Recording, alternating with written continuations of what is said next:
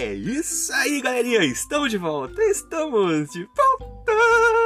Aqui é o Anderson Tarifa e vocês estão acompanhando a mais um episódio desse podcast Macetes da Vida.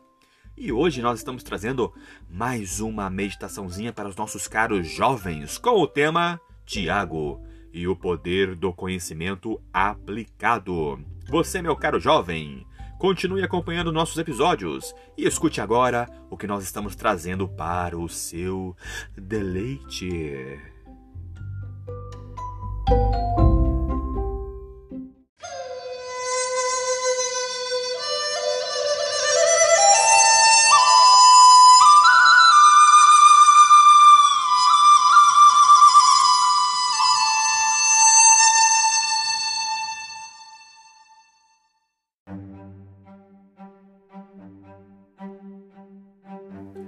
E o título da nossa meditaçãozinha de hoje é o nosso momento hipertexto. Quarta-feira, dia 11 de maio de 2021.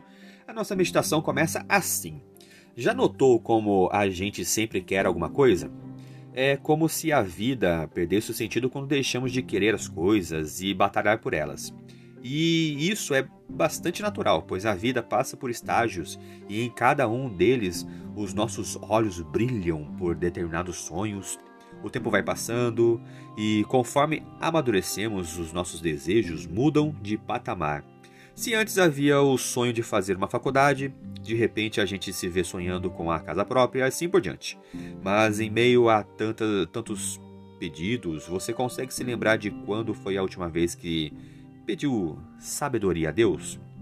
E para isso, você precisa se lembrar também da vulnerabilidade ao ser humano. Quanto mais percebemos a nossa condição, mais entendemos quanto precisamos de Deus e de sua sabedoria. E não é só isso. Quando foi a última vez em que você conseguiu dominar o seu instinto pedindo a Deus que o ensinasse a pacificar os conflitos em vez de intensificá-los? Uma pessoa só consegue pedir a Deus dons espirituais quando entende a sua real e é falha na condição humana. Vamos pensar agora, o que é mais importante, ser sábio ou pacificador? Por quê? Pesquise um pouco a respeito do conceito de fé operante e compartilhe com a gente.